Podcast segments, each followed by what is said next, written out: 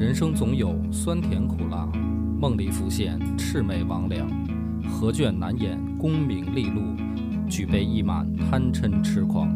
野史下酒四电台，道出不一样的精彩。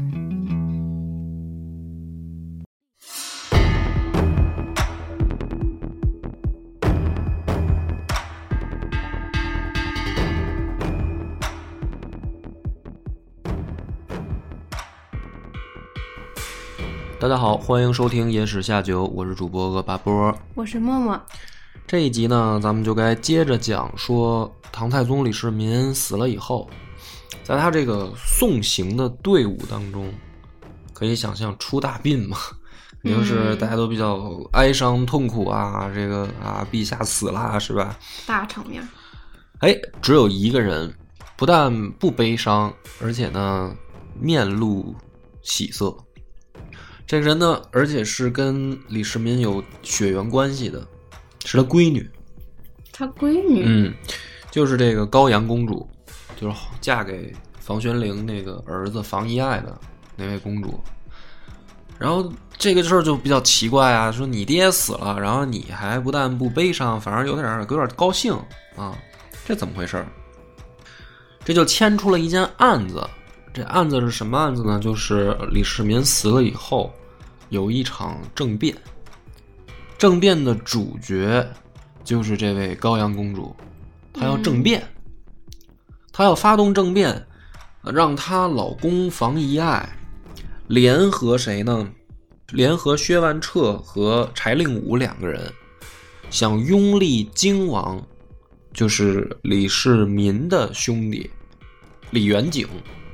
拥立荆王为帝，那薛万彻呢是丹阳公主的老公，然后柴柴令武呢是柴少的儿子巴陵公主的老公，巴陵公主是李世民的呃第七个女儿，然后丹阳公主是李世民的第十五个闺女，就等于这个一个公主带上三个驸马，要拥立李世民的兄弟，也就是他们叔叔辈儿的人当皇帝。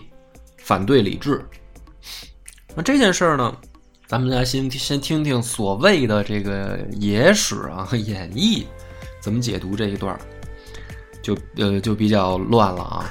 就说说这个高阳公主啊，本来呢就是风流，就是喜欢乱搞男女关系。哎，你你这么高兴的东西，谁高兴了？乐出来了，竟然！我就是好奇。对。然后呢，说他呀，平常就很骄横跋扈，哦。然后自从呢自己的公公，嗯，就是房玄龄死了以后，嗯，他就曾经撺掇自己的老公房遗爱，跟自己的大哥房遗直作对，先分居啊，先分家，分居不一块过了。然后呢，经常跑到自己老爹，也就是李世民那儿呢去。诋毁自己的这位所谓的这个兄长，大舅哥，啊，就对，就是这意思，就是房遗直。嗯，那么什么意思呢？就是说房遗直当时是有官，有官位，承袭他父亲的这个地位。啊啊啊！对。然后他呢，就是觉得说，那我老公应该是家里面这个说话最最管用的一把手，因为我是公主。嗯，对。本身我其实我的血统就比你们家高嘛。嗯。所以呢，这个她就撺掇她老公去一块儿想弄她哥，她哥呢，就是房遗直呢，就表现出我这官位我让了，就就是我让给我弟弟，因为这事儿反正都是咱老房家，嗯，是吧？我不争。对我这弟妹呢有点横，豪横，我也弄不过他。豪横。对我就是那我就我反正也是我弟弟也没事儿嘛。他表现出这种姿态。结果呢，李世民呢知道自己闺女的脾气，就把这个高阳公主叫进宫来骂了一顿。嗯，就是就哪有你这样破坏人家这个家庭内部团结的？就是你这媳妇儿怎么当的？老公公一死，你让人兄弟这个戏强，是吧？那这不好，骂一顿。完事儿呢，这高阳公主呢，就是她人总得有点追求啊，就是说在家里面这个地位追求没兴趣，失败了，被老爹识破了。就开始乱搞男女关系。有一次呢，就是说她去寺庙里面啊，这个烧香拜佛的时候，看上一位僧人，这位僧人呢叫辩机和尚，就是辩机和尚。嗯。啊。这个了解这个野史的就听过了，据说是长得很帅，哇哦，啊，就想象把他想象成唐僧吧。然后呢，说公主呢，就 hold 不住了。对，就是呃，书里面用的词儿还挺文雅，叫舍身布施，嗯。就是我用身体布施，然后呢就在庙里面留宿，然后跟这个和尚就是就发生了一些这个不正当男女关系和尚直接就同意了。啊。和尚还挺高兴，两个人就是没羞没臊嘛。这嗯这个事儿呢，到这儿都不算狠啊，嗯最狠的是什么呢？这个高阳公主呢，买了两个婢女，嗯，买了两个美女，然后送给房遗爱，就是老公，我呢就不回家了，但是呢，那个你呢，你也别闲着这啊，我给你弄俩，你在家忙活，我在寺里忙活，我在庙里忙活，咱俩呢各自玩各自的，谁也别耽误谁。哦，这太乱了。你然后一般 一般这种事儿呢，就是那属于就是男人的最后的底线就被打破了，对吧？你就你你不送呢，我还能假装不知道，嗯，是吧？你你还送我俩妞儿，就是就明摆着就是来呗，就是那就你这绿帽子就算戴上了。嗯按理来说这是正常男的反应，然后房一爱呢特高兴，就是太好了，你说我丢一个得俩，这个事儿买卖干得过，然后就是也也不去管高阳公主，然后两个人各自玩各自的。他也管不了啊。啊。那最后这件事儿导致就到什么程度啊？说这个高阳公主啊，送给辩机和尚一个就是叫什么金宝枕头，我忘了原名了，反正就是一个可能上面雕着什么镶金戴玉的枕头。然后这玩意儿明显的，而且还是就是姑子养，而是皇族用的东西，嗯，就送给这个。和尚了。嗯，和尚呢，可能也是好嘚瑟，就是显摆呃我把这个公主睡了 啊，就是牛牛不牛逼？我一个出家人 是吧？那这个树大招风嘛，就是就是也不能叫树大招风吧，就是枪打出头鸟。好事不出门，坏事传千里嗯。他这事儿就漏了，漏了以后呢，就招贼了，有贼来把他这枕头给偷了，因为值钱啊。嗯但是后来呢，这个贼呢，就是办别的案子的时候被人逮了，等于贼这个就是贼赃啊，嗯就都被官府查到了。查到以后呢，别的东西还好说，你这枕头嗯，就明显就不是你能能用的，对对而且呢还不是一般人能用的，嗯就是你偷了肯定是皇族的人的家里面的东西了。那这个呢，就是说属于大案要案，是吧？得成立专案组办。嗯，对对对，因为你能去皇家偷东西，那你这本事可大了。你要是杀个人怎么办？就是说你怎么弄来的这玩意儿？这贼呢，他也就很实，就是也就撂了，就是说我这不是去皇家偷，也没有去什么王公贵族，我就庙里偷的完了，保不住了。啊。就是说我是那个辩机和尚那儿偷的。那那但是呢，这个案子追到这儿也想也不对，那你和尚怎么会有这个东西呢？嗯，对吧？就把这辩机和尚逮过来，就问说：“这只能你了你哪儿来的？”那这个和尚也只能撂了，说是公主给我的。嗯，但你说给你点别的是吧？还行，给点这金银财宝，大家也能理解。公主这个信佛了，给枕头，你这就太对 吧？太直接了。但是呢，这个呃，等于办案的官员那没法说什么，但是漏到朝中御史那边去了。就是嗯你看历朝历代呢，都有这么一帮好管闲事儿的这个文人，嗯对对对，就是吧，这个专挑毛病。你这就是皇室丑闻，怎么能这样呢？是吧？这老房家也算是开国功臣啊，怎么现在这个李家的这个公主给人家是弄的这个门风不正的？嗯就在朝里面就传开这事儿了。传开以后呢，李世民就听见了，就知道了。李世民呢就就很没脸，就是这我是我怎么着，这不能 不能不这单说啊。但是我闺女这个这这不能乱搞。于是呢，他就也没有问这个案子的来龙去脉，就直接把这辩机和尚就给宰了，就是丑闻，我就直接宰掉你。哦，然后他这么一杀呢，高阳公主就很不乐意，就是我嗯我弄一情儿，我老公也没说什么，我也没没要怎么着，我又没说我要离婚，是吧？我又没说我要跟和尚怎么过日子，我送他一礼物，完事儿你还给他宰了，对自己爹呢就越来越不满意，这两件事儿了嘛。第一回是骂他一顿，对，第二回给他情人杀了，就很不开心。于是呢，就有了后面这件事儿，就是不是太宗死了以后，为什么说他反而不但不悲伤，还面带喜色吗？哦，公主一想，就是没人管我，我可以玩开了。哎，于是呢，就是史书上说，她就养了很多面首，这里面呢就有和尚，有道士，还有医生，就是借着看病的名义跟医生也乱来，就公然养了好多面首。然后这个公主呢，养了好多面首，已经无人不知了，就是朝中好多人都知道。嗯，她呢也怕说将来再有这屁事儿，啊，惹的又惹麻烦，是吧？干脆怎么办呢？干脆我能不能做到没人能管我？哦，就是那怎么才能没人能管我呢？我的权力如果足够大，我的影响力如果足够大，我不就没人能管我了吗？嗯，那我怎么才能足够大呢？有办法，正好呢，这个就是柴令武和薛万彻两个人跟李治也不对付，他们都是这个驸驸马都尉，嗯，就是他们这个因为都娶的公主，于是呢，就是干脆就撺掇她老公房遗爱说：“你找这个商量，咱们干脆呢把这个李治推翻，然后迎立呢叔叔，就是这个荆王嗯，啊，呃李元景，让他当皇帝。然后你看叔叔就不管咱们了，让咱们可劲儿玩儿，可劲儿造了，他就是这么一个计划。但是这个计划呢，被房遗直泄露给了长孙无忌。嗯，房遗直一想说：“你们这帮王八蛋，对吧？就是要是真的嘚瑟起来了，成功了，没我好果子吃。之前就就已经对我就不怎么样了，就嗯，亲兄弟都能搞成这样。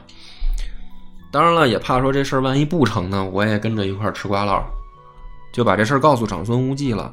长孙无忌知道以后就说：“那这是属于也是大案要案啊，嗯，对吧？”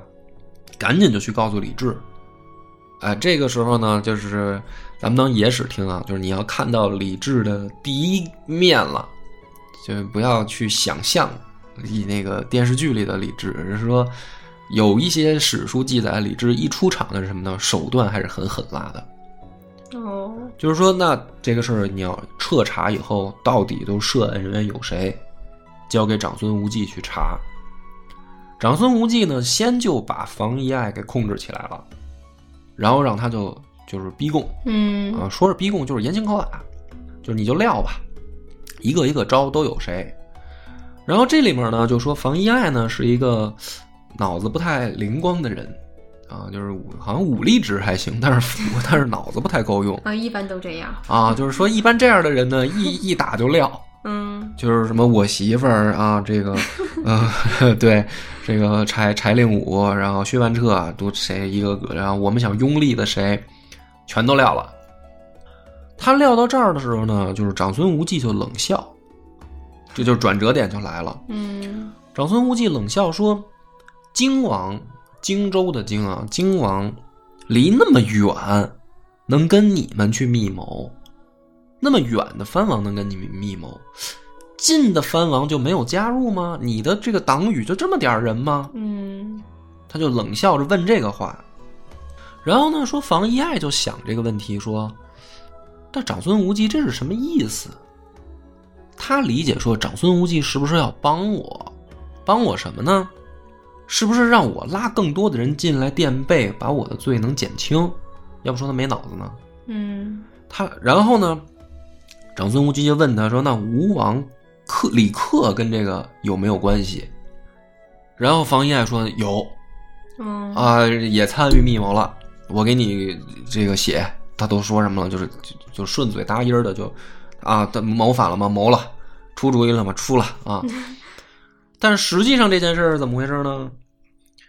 说当时李世民废李承乾的时候，就不是有意立魏王李泰上位嘛？对对对，但是后来一想说，呃，李承乾跟李泰本身就是他们两个在争位，嗯那有没有更好的选择呢？就想当时有一个选择就是吴王李克对对对对对，啊，结果呢，魏王和吴王都被长孙无忌拦下来了，嗯说这俩人都不合适。那最后长孙无忌意见说李治不错。嗯后来呢，吴王李克不但文武双全，在朝中呢也有威望，而且呢当上了州刺史这样的级别的官儿，嗯，就是有威胁，呃有有有威信在朝中，不是威胁，威胁到李治吗？不，但是威胁到长孙无忌了。哦，他就觉得说，当时呢，那个李世民有这个意图的时候，我拦着没让吴王李克当太子。嗯现在人家混的也不错，嗯，别到时候呢找我麻烦，干脆呢借着房遗爱这个案子，我把他也裹进来办了。哦，他故意的，他故意的，这就是说白了就是借刀杀人嘛。嗯，然后呢，没想到这房遗爱呢脑子又蠢，这这误会了，就顺嘴答应，就 真的就成功了这个计划。这招狠，所以最后导致的是什么呢？就是说这件案子啊，连带着这个呃高阳公主，然后这个巴陵公主，就这公主就是除了高阳公主是主谋，那俩都是另呃有一个死了，另一个巴陵公主还活着，这完全属于吃瓜烂儿，就是老公出去胡折腾，自己也栽了。嗯然后呢，就是这个主谋呢，就不用说了，柴令武啊，然后这个薛万彻呀、方一爱啊，这都没跑，呃，这都是死定了。嗯然后房遗直呢是这个贬成这个县尉，嗯你不是没事儿，你在这案子里面你也有事儿，然后还追着又咬出吴王李克，然后连江夏王李道宗、执师利思和宇文杰全部涉案，就后面这些人明显是咬出来的，就是一个一个把你们都办了，趁这案子，长孙哦长孙无忌都把他们办到这案子里来，然后搞定了这个以后，这些人就是死的死，贬的贬。这是，但是呢，我读到这儿的时候呢，我就要开始解读说，这个其实你不能说它完全是野史啊，因为有一些史书也采用这种观点，嗯但是呢，就是对读历史的人来说，这个事儿不对劲。就是你细想起来，不禁琢磨：一个公主因为乱搞男女关系，最后变成了一场朝中的这个政政变大案，嗯然后好多皇亲国戚就因为这件事儿就给办了。就是怎么想怎么也觉得这事儿太突兀，就是动机太突兀。一个公主因为我想嗯，自由自在，在的睡男的，就就最后搞出这么大动静儿。还得有别的事儿吧？对，所以我分析了一种可能是这样啊，就是唐朝的时候呢，就是开国的时候，从李渊到李世民到传给李治这三代人的这个阶段里面，李家实际上的他的这个权力中心跟架构，还是一种家族式的管理方式。嗯这种家族式的管理方式呢，很像，嗯、很像我们所谓的这种家族式企业。嗯什么意思呢？比如说啊，兵权，啊和重要的这个财权、政权，一定是掌握在这个家族里面有血缘关系的人的身上。嗯，对，就是从呃李渊太原起兵，我们就可以发现，他领军领军出战的将领，要么是他儿子，要么是他族中子弟，嗯什么李道宗啊，什么这些人，要么就是李世民，要么就是呃这个李建成他们，就都是他的子侄辈或者他的兄弟辈。什么意思呢？我们这个李唐王朝起家就是一个家族式企业，所以呢，我最重要的东西我不可能交给外人，我一定是我自己家的孩子们和我自己的有血缘关系的人，这是第一层级。嗯。那么第二层级的人是什么呢？就是跟我家有姻亲关系的人，嗯，比如说像长孙无忌，亲家什么的？哎，这种就是说这个呃我是皇后那边的，嗯。那这个咱们也算有姻亲关系。这但是他们是第二层，然后呢，有能力的人，我想办法也要让他们结成姻亲关系，嗯，比如说柴家是吧，房家，这就是后来他觉得有能力的，那就是我把闺女嫁给你，你才可以进入到我的权力中心来。嗯然后再往下呢，才是说发展出来一些真正的优秀的人才，就比如说李世民的天策府里面那些人，比如说像尉迟恭、啊秦琼这些人，确实可能武艺高强的，但是你注意，他们不是领军大将，对吧？他们是那种就是，呃，李世民的这个武将班底里面重用的人，嗯其实他们是已经排到第三等级了，就是一二三的这个等级，完全是由血缘关系来和姻亲关系来决定的。那么在发展到李治这一代的时候呢，就是如果你不结合这个来看，你就会理解成啊，因为什么呢？因为高阳公主乱搞，然后导致牵扯进来阴谋，然后阴谋又导致人心叵测，然后长孙无忌这些小伎俩，最后这些皇亲国戚就被办了。嗯但实际上，家族式企业有一个最大的问题，就是在于，比如说，包括现在也一样，比如说你进到一个公司，这个公司呢就告诉你是这个老板自己家族式企业，就是从他们的这个董事长到总经理，到这总监那总监啊，不是老板的媳妇儿，就是老板的小舅子，甚至老板的兄弟、叔叔什么的，就这帮人。嗯那么这个企业呢，他在来新的员工的时候，或者说在社会上招聘来人才的时候，你们这些人其实全部都是打工的。对，然后你做的好，做得再好，其实你是没有办法进入到这个家族式企业的这个权力层的。就是比如说，你能不能成为合伙人、股东，对对，肯定你是不可能的。对，因为这就说白了，你你能力如果到一定程度啊，特别特别强的时候，您可以出去自立门户。嗯对吧？就是我们这儿庙小，我容不了您这么这么大一尊佛了。你出去你自己单干，但是我们这儿这是我们家的企业，嗯我将来我你能力再强，我也不会让你当总经理，总经理一定是我儿子，嗯，我是要往下传的。那么在这样的家族里面，你要想干得好呢，你其实就是要跟这个家族搭上关系啊。比如说你娶他们家闺女，那你可以进入这个阶层，对吧？那么这是第一个问题，就是他的权力顶层结构实际上是靠一个姻亲关系决定的。那也就是说，在这一场政变当中，你其实仔细去看，你就发现了一个问题：闹半天全是亲戚。嗯就是亲戚之间动手，为什么？为什么说高阳公主一想搞事情，她要找驸马？原来是这样的关系，就是他们在这个权力结构里面是更相近的一群人。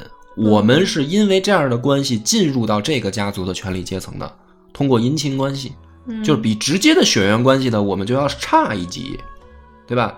那么我们在上一集里面的落败群体，你不能叫说落败是打引号啊，就是说李治当了皇帝，那他的叔叔也好，他的兄弟也好，没当皇帝呢，就是所谓的落败。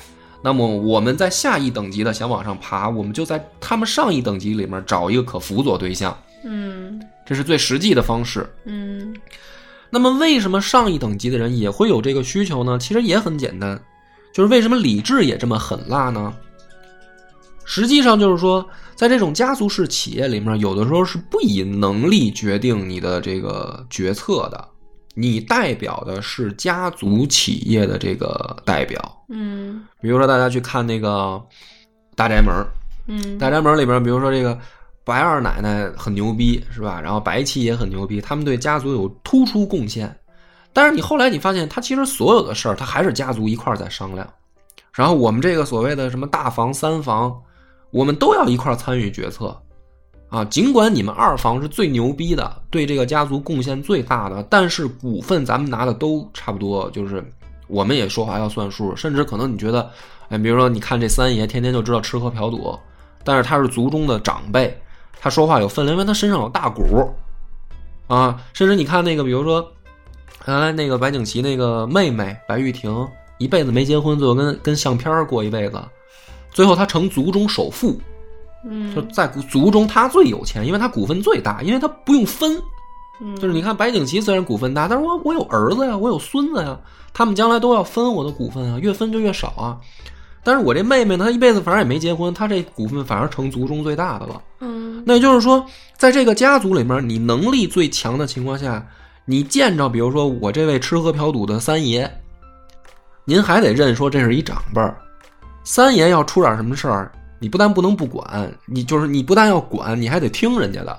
嗯，因为咱们家成成这个企业的时候，成这买卖的时候，本身就是家族入股方式，明白这个道理了。嗯所以李治为什么要办他们这么狠辣呢？就是因为说这里面有些人他是我长辈啊，比如说这个荆王，嗯包括我这些兄弟，他他是我哥，对吧？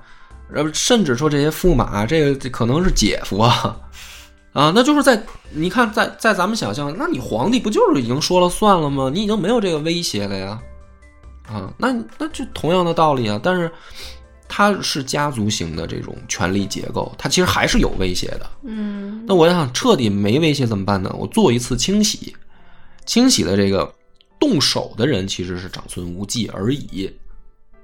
那动完手了以后，整个这个权力结构还没变，但是权力分配就是这个股份分配可就变了。嗯所以这一场案子才会有这么大的波及。但是呢，他都总得找一个原因，他不能说啊，因为我理智上位了，我是这个对对对，小股份股是东，是然后我这边儿其实没有什么亲戚帮我，我我要弄掉你们，那就找一个这个借口，啊我姐姐乱搞男女关系，然后这个对家族没有贡献，还还想着捣乱，然后舅舅出面，因为长孙无忌是他舅舅舅出面把这事儿办了，对吧？那你可以发现的是什么呢？这个这个案子讲到这儿，你就发现李治其实可不是那种什么所谓的软弱无能的那种啊，耳根子软，然后就知道哭哭啼啼的那种形象。他不是，他一出来其实雷厉风行，搞了一场嗯变革，对吧？那你说这帮人他们就就谁先动的手，这种事儿其实有的时候说不清楚。你比如说家族里面，你看着这个，呃，是吧？三三姨跟跟二舅吵起来了，到底他俩谁先谁先动的手？不知道，可能打小三岁那年抢个糖的时候就结仇了。嗯那那这种事儿你怎么能说得清楚呢？但是他绝对不是像我们现在看到的，说是那么简单，说啊，因为高阳公主乱搞男女关系，她丈夫管不了她，然后这这妞儿作疯了，就开始联络其他驸马要搞政变。我觉得就这个就皇解决的事儿肯定不会那么简单对，啊。就就你这你要那么理解也行，就是你能你能觉得这事儿这么讲通也行。但是我觉得我我看到的是说，其实就是理智上位的一场结构调整。股份就我们现在的话叫股份结构调整。然后呢，这个事儿就又要来到他自己的这个人生呃浓墨重彩的一笔了 啊，就是搞完这些事儿以后，三年这个丧期就满了，就是就是他爹死服这个丧期到三年就满了。满了以后呢，按理说他要去庙里面，就是最后找媚娘了，呃，对，呃大家都说是去找媚娘，我宁愿理解成是说这个丧期满了，我去庙里面，我要跟这个是吧满天神佛说一声，这个我爹这个事儿我都妥了啊。然后呢，去了以后，这里面还有一个小知识点，就是说，嗯、所谓的感业寺，那个是后来就是野史笔记、八卦这些给他起了个名字，但是真正史书里边没说这个寺叫什么，没有名字，就是、嗯就是武媚娘出家那个地儿叫什么没说。然后呢，而且这三年呢，这个李治这不是忙这些事儿吗？自己家族内斗吗？说武媚娘也没闲着，在庙里面又找一和尚，俩人过挺开心。那和尚叫冯小宝 哦，啊。然后呢，突然有一天听说，哦，陛下来了，这肯定还是没忘了我呀。嗯于是呢，赶紧这个起来梳妆打扮一下，但是唯一一个遗憾的就是没头发了啊，嗯因为当尼姑嘛，没头发了，这个弄得还挺精神。出来以后呢，说两个人一见着就是天雷勾地火 啊，就到这个寺庙的这个云房里面，哇哦，然后互诉衷肠。我们讲的还是少儿版一点吧，就是你 互诉相思之情，没有其他那些事儿。行嗯，好的，然后呢，这个武媚娘就问李治说：“陛下，你忘了这个当年的誓言了吗？嗯，是吧？那个那玉佩什么的都拿出来说，咱们这事儿都不算数了吗？难道？”然后李治说：“那你看你这话说的，要不算数，我干嘛来了呀？啊，我没忘啊。我说你请这个，请你放心，即刻续发，就是你不用再再剃理光头了，嗯不太好看，主要也是。说你赶紧把头发留起来啊，然后我接你回宫。那么这个插曲到这儿的时候呢，其实，嗯、这个话分两头啊。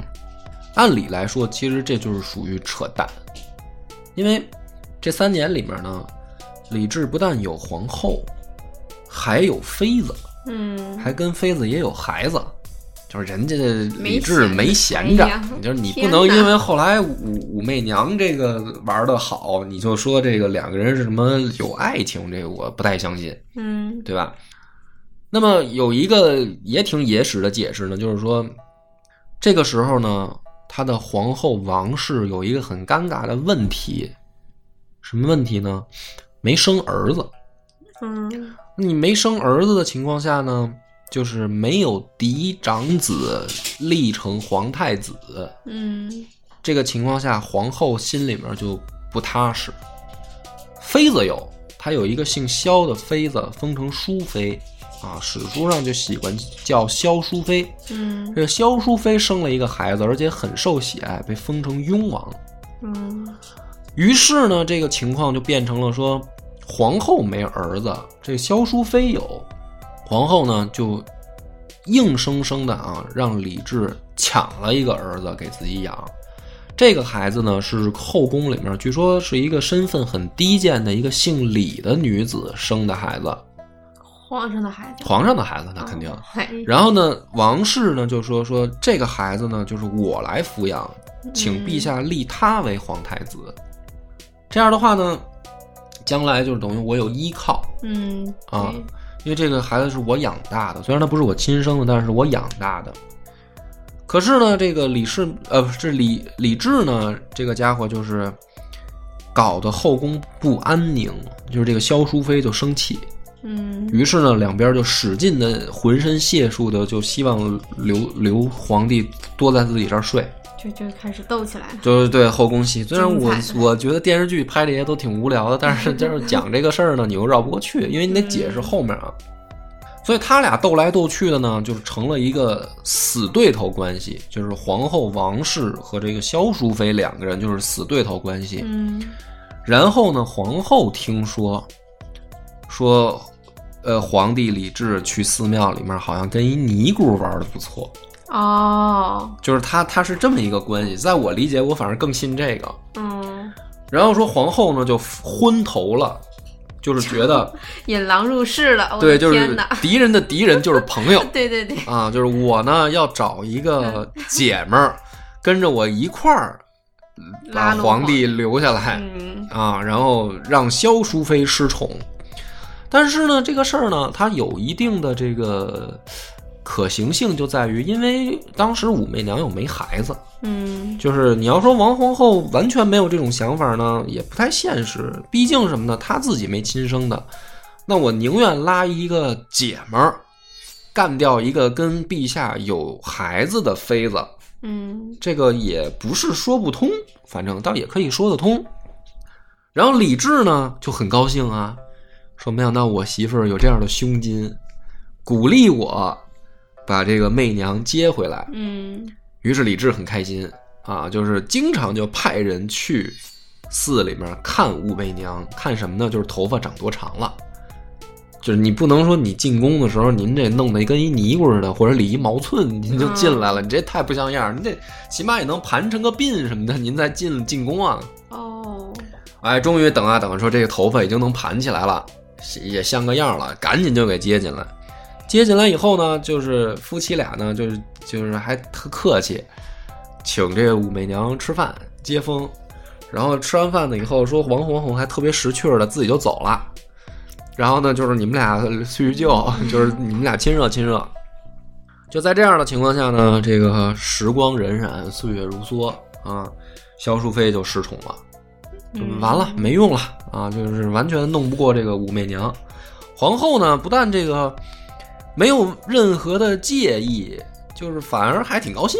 你这不是属于傻老娘们儿吗？就是疯了，就是 对，就是干掉萧淑妃，我好开心。嗯结果呢，实际上这个武媚娘自己的这个志向，并不并不是说我做你王皇后的一个爪牙嗯，肯定的，啊，就是说我干掉一个萧淑妃，在我这儿不叫事儿。嗯啊，我实际上真正想干掉的是你王皇后，我想当当这个皇后，他想当皇上那是，对，那是后再后来了嘛。然后呢，那就你得想招啊。嗯他这时候呢碰上一个好的契机，就是这个王皇后的妈是一个豪横的主儿，嗯因为这老太太一想呢，说我闺女是皇后，也确实，我那我还有什么人我能是吧？是加在眼里的？皇帝是我女婿此时不牛更待何时？啊，所以每次进宫以后呢，所以说为什么土豪招人讨厌啊？就是说真正你有修养的话，你就是越有钱越有权越有势的，您应该越低调低调，嗯越懂得尊重别人，越有礼貌。这个皇后她妈柳氏呢，就正好相反，就是能嘚瑟就嘚瑟，所以他每次一进宫啊，就把这些宫女太监啊搞得很头疼，就这些人都不喜欢他。就是你有什么很牛的嘛？就是你嗯是你你地位了不起，嗯就那意思啊，我们都是畜生吗？难道就是这么不把我们当人看的？我也不知道他到干什么了啊，反正史书是这么写的，反正就是在后宫弄得大家都挺不开心的。那么武媚娘抓住这个契机呢，她就对这些下人很好，就是每次皇上赐他点什么东西啊，赐点金银财宝啊，他就给下人分一分吧，说拿去大家当个零花钱吧，能分就分。嗯。然后呢，这就产生对比了，就是这边呢是王皇后跟她妈难伺候，嗯。这边呢这个武武士呢不但好伺候，哎，还老给我们零花钱、小费什么的狂给，大家就愿意呢替武媚娘干事儿。嗯她干的事儿，他就是说，那你们替我多注意皇后，风吹草动的，你们多向我报告，就开始准备找机会干掉王氏。嗯啊。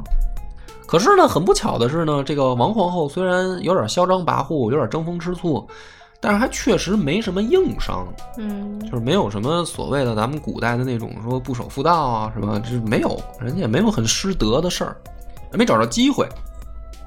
在这样的情况下呢，据说是到这个永徽五年闰闰四月的时候，呃，又有一个转机，就是武媚娘怀孕了。嗯然后呢，生了个闺女，她也很开心啊，觉得说，哎呀，我跟陛下也有孩子了。然后呢，这个有一天呢，王皇后呢就来找武媚娘，找他的时候呢，正好这个武媚娘说是在花园里面，啊，可能正正采花呢，正玩呢。这个王皇后自己没孩子，进去以后看见小婴儿呢，觉得就很开心啊，就逗逗孩子玩。等一会儿，看看一会儿他回来了，咱们聊两句啊什么的。结果呢也没等来，啊，自己说那我也就甭在这干等了，我先走了，嗯就就撤了，就回宫了。回宫来以后没过多久呢，李治就退朝了，下班了啊，回家。回家结果一进门，等着一看，说武媚娘拿着花呢，就在门口等他。说：“哎，我也正好刚从后花园回来，你看我摘这个好多狗尾巴草，好不好看？是吧？我给你编了一个狗尾巴草花冠，给你戴戴。”俩人就是正正聊天，正开心，就往回卧室走嘛。那嗯，这个时候很正常的呢，这爹就说：“啊，把闺女抱来，我看看。”这时候再一抱，发现小孩已经死了，就是是一个死婴啊。然后呢，武媚娘就开始就是就是疯了一样，就问下人，嗯就我就刚才去趟后花园玩一会儿，是吧？走的时候孩子还好好的，怎么这么一会儿就断气儿了？就是到底是你们谁干的？嗯下人说这怎么可能呢？说我们我们有再大的胆子，我们也不敢把这个小公主弄死啊。然后这个武武媚娘就说：“那那就活见鬼了，这孩子自己断气了，还能说谁来过？”然后下人呢就说：“这个王皇后来过，跟孩子逗弄过。”然后武媚娘呢就开始就哭啊，就是就哭，就是我也不说什么了，我就哭。我呀，我这闺女啊，你死的好惨啊！李治就疯了，怒了，说这就很明显了，案子已经破了，那肯定是这个我这媳妇儿干的呀，嫉妒啊，把这个那女孩给把我这个闺女给弄死了。然后呢，李治就说说，老这样老这样的话，一点没有这皇后的样子，就是太过分了。说我要废后。然后武武媚娘这时候跑过来就说说，哎呀，陛下三思啊，说你就算要废后的话，朝中满朝文武又不知道发生了什么，难道他们不会拦你吗？嗯啊，这个说话说的很有水平，以退为进啊，三思啊，你这事儿办不成，那帮老头子会拦你的。李治说：“开玩笑，说是不是我这个我自己的媳妇儿自己家务事儿我还搞不定吗？对，你说的对，我搞不定。有一个人我得商量一下，就是我得去找我舅舅长孙无忌商量一下、啊。一第一个呢，这是托孤大臣，对就是我爹临死托孤的大臣。第二个，这也是我舅舅，这就是我刚才前面解释那些说李家的这个到第三代的时候，这个权力结构到底是什么样。嗯某种程度上来说呢，不是说完全的不考虑君臣关系啊，但是也有亲缘关系。所以李治说：“我得问我舅舅长孙无忌。所以我想知道，这是不是跟电视里面演的，就是其实是武媚娘把自己孩子杀死？”啊，那大家自己琢磨呀。你不打算好好讲讲？我我不我不下结论，因为我一下结论就有人骂我说我说我这个创造历史。哎呀，我正听着呢。对啊，我我我觉得我猜不透，我真的看不透他们，太难猜了。天哪！嗯，然后就去就打算去问长孙无忌，对吧？武媚娘说：“那行，那我跟你一块儿去，啊，咱我也我也要听听舅舅怎么说。”俩人呢就跑去到长孙无忌府上，然后呢他还不直说，先喝酒，大晚上的啊，快到夜里了，到这儿说舅舅我也没别的事儿，今天咱们喝两杯。然后呢，而且我特别准许女眷可以参加，你看我这带着媚娘呢，是吧？您把舅妈跟这个表妹什么的都叫出来，咱们一块儿喝会子。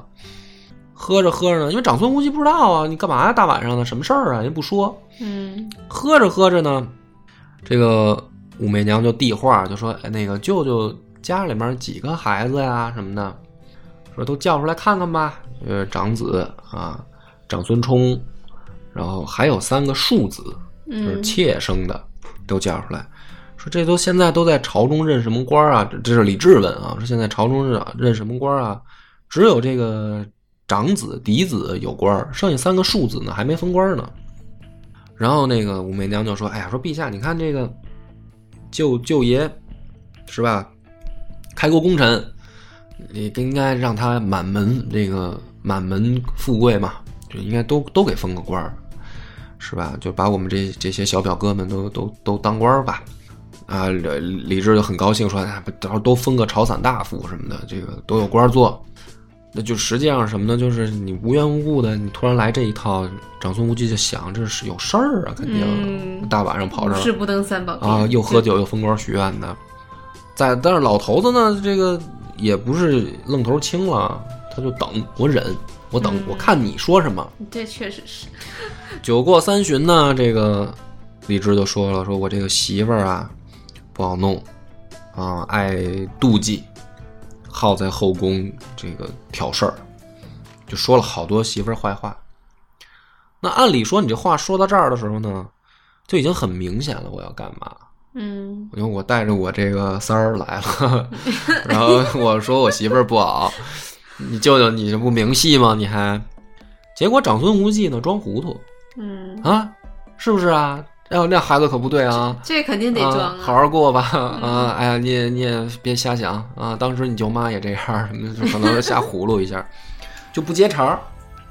因为我就不说你要废后这个，我不不动不动这个念头，我还劝你。李治呢就很不高兴，就也听明白了舅舅什么意思，装糊涂也是一种态度，嗯是。就回去了，没成这个事儿。第二天呢，送了十车金银珠宝，送到自己舅舅府上。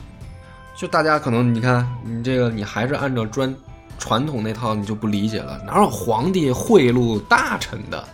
嗯你不可不可理解。你这么想，你说怎么皇帝要干什么还要贿赂大臣吗？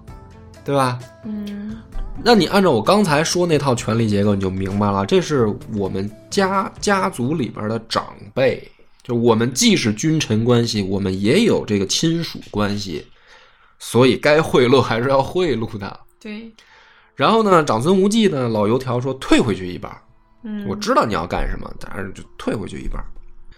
第三天，啊、这个礼部尚书许敬宗来了，就明挑了，就是长孙大人，皇帝现在有一想法，能不能重新立个皇后？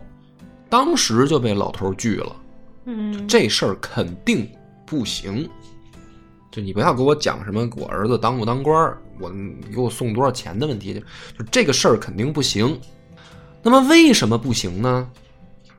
也很简单啊，可能传统的这种是吧，你们就会去猜测说，长孙无忌毕竟是一个这个忠臣义士啊，然后他要讲个理是吧？咱们要总得讲个这个好人坏人啊。这个武媚娘呢，就是一个臭小三儿想上位，嗯，那么这个长孙老老大人这个是吧，秉持这个公正，他慧眼识识英识这个什么就是善恶 啊，他得帮着这个皇后。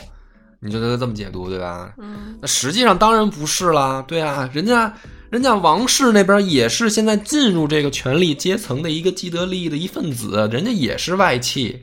我长孙家其实也是外戚，呃，我们的这个关系，这这也已经构建好了的情况下，你一个什么武媚娘，你跑出来，你你也要上位，你也要在这个家族里面重新划分，你这不是捣乱吗？我哦对，我作为一个家中族中的长辈，我怎么可能同意这样的事儿嗯发生，对吧？所以你换一个角度，其实所有的这些案子没有那么复杂，你不要把它去想说是不是那些勾心斗角的、争风吃醋的事儿。这个历史呢，就有的时候会清晰一些。嗯那么讲到这儿呢，这事儿肯定还没完，就是武媚娘这件事儿就受到了其实严重阻碍，就是在这样的权力结构下，她是没有支持者的，她没有自己的势力，相当于这件事儿她就一定是做不成的。哎，那她与怎么做成是吧？且听下回分解。但是呢，其实这回呢，我们还有一个预告，呵呵就是我们偷偷呢也开始搞抖音，已经对搞了一点已，经搞了一点，就是上上回节目的时候，我们就偷偷录了一点儿，然后呢也没没没敢公布，因为我我觉得怕做的不好丢人嘛。结果没想到呢已经被发现了，已经有有有一些这个自然的流量进来，所以我赶紧趁热呢。波哥还是太火了，呃，不是不是，这个属于就是不是耍看别人抱着看耍猴的心态，可能是吧？我看底下评论好多说我创造历史，对，历史发明家，历史发明家，对对。所以呢，在这儿呢，跟这个听众朋友们也都赶紧公布一下吧，就是抖音上面可以搜“野史下酒”了啊，这个我们弄的视频的号。欢迎大家多多关注帅气的波哥对，对对，就是如果你有抖音啊，你平常就好玩个抖音的什么的，您就受累也关注一下我 啊，然后没事儿点个赞什么的。你要没有抖音呢，也就不用下了。这个玩意儿我现在刷着，我也觉得挺挺上瘾，挺浪费时间的。还是下吧下啊吧，啊，然后 挺好，对，然后可以看看我这个后面直播，我也没弄明白呢，主要是我们先放点小视频的这种嗯对对对小段落，等我们玩的更呃更利落吧，嗯，准备好一些的时候，可能也会开直播，就是视频的直播。那感谢大家收听啊，希望大家呃关注这个抖音的多多关注，多多支，持。哎，拜拜 了拜。我们的微信公众号叫“柳南故事”，柳树的柳，南方的南。如果还没听够的朋友，欢迎您来订阅关注。